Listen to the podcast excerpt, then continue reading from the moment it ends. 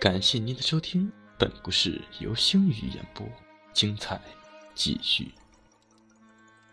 冬日的午后，在暖阳下惬意的睡个懒觉，是多么享受的事情。但是，有的人偏偏没有这个福气。丁丁就是这种人。现在，他正坐在空空的教室里，绞尽脑汁的写计划。他准备明天就把计划交给学校，这关系到他组建的社团能否继续生存，责任重大。丁丁希望。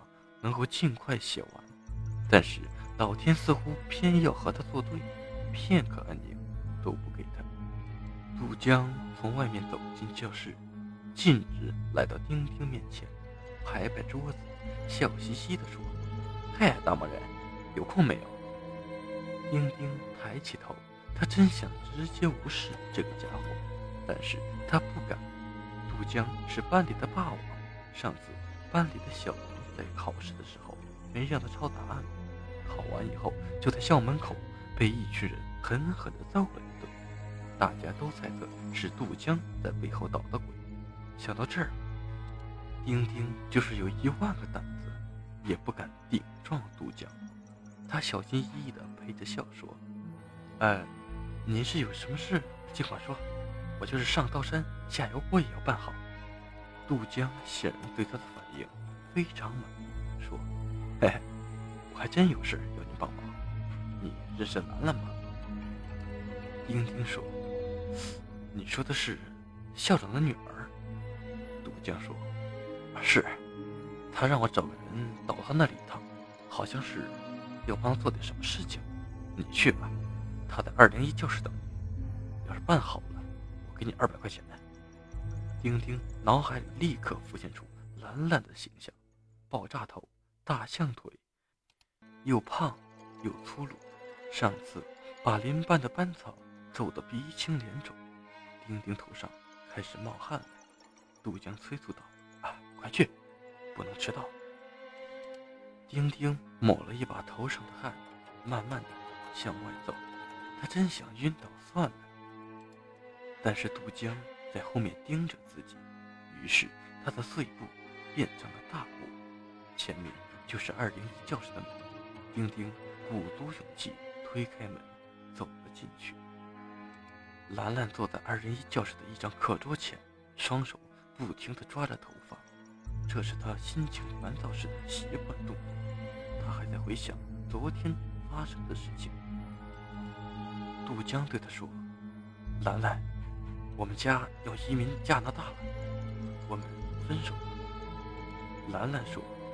不要，我是真心喜欢你。杜江说：“但是我不可以，咱们分手。”他挥挥手跟兰兰告别，兰兰就这样被人甩。他既难过又失望，还很愤怒。这些负面情绪急需找一个出口发泄出来。他撕烂了所有的书本，纸屑到处都是。但是这样还不解气。他狂喊：“杜江，我要杀了你！”杀掉他的念头浮现在他的脑海。他一掌拍在桌子上，手掌拍出了血。他找了一张纸，擦干血迹后扔在地上，浑身发抖，开始想怎样才能杀了杜江。但是他心里又出现了相反的声音：不能杀人。反复出现的两个声音。在他脑海里纠缠拉锯，他觉得自己要被撕裂了。他拿出粉笔，开始在黑板上写：“I want not kill my classmates。”我不会杀我同学。一直不停的写，但越写，杀杜江的念头就越清晰，无法制止。当写满整个黑板的时候，一个完整的杀人计划已经在他的头脑里。形成了，他坐回座位，按之前跟杜江说好的，应该是有人来了。是的，找一个替死鬼帮他杀人也可以。就在此时，教室的门打开了，替死鬼要出现了。丁丁推开门，映入眼帘的是一个爆炸头女生，她坐在课桌前，脸深深的埋在头发的阴影里。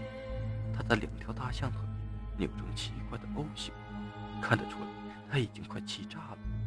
桌子上是撕碎揉烂的纸张，桌子下也是一片狼藉。不管什么科目的教科书都已经光荣捐躯。可怕的是，一张烂纸上竟有一个血手印，事实已经早已不测。黑板上写满了字。丁丁定睛一看，天哪，全是不断重复的一句话：“I will knock my classmates。”丁丁心里暗暗叫苦，他不会是想杀人吧？兰兰看着丁丁，发出了让人很不舒服的冷笑声。丁丁看着怪笑着的兰兰，不明所以。兰兰站起来，走到呆呆的丁丁面前，拿出藏在手里的吊坠，在他眼前轻微的晃动。丁丁的眼睛看着看着就闭上了，他进入催眠的状态。兰兰对丁丁说：“杀毒浆。”重复了三遍后，又说了一句：“去吧。”这个被催眠的人。转身走了，他将出其不意地杀掉。兰兰看着离开的丁丁，感觉自己已经陷入到一个不能自拔的黑色漩涡之中，暮色渐深，他的脸渐渐隐入头发的阴影里，再也看不清表情。难道杀掉杜江真能让他开心？不，害人终害己，他将在罪恶的深渊中苦苦挣扎。感谢您的收听，本集结束。如果有任何意见，欢迎在评论区与我留言，我会第一时间查看。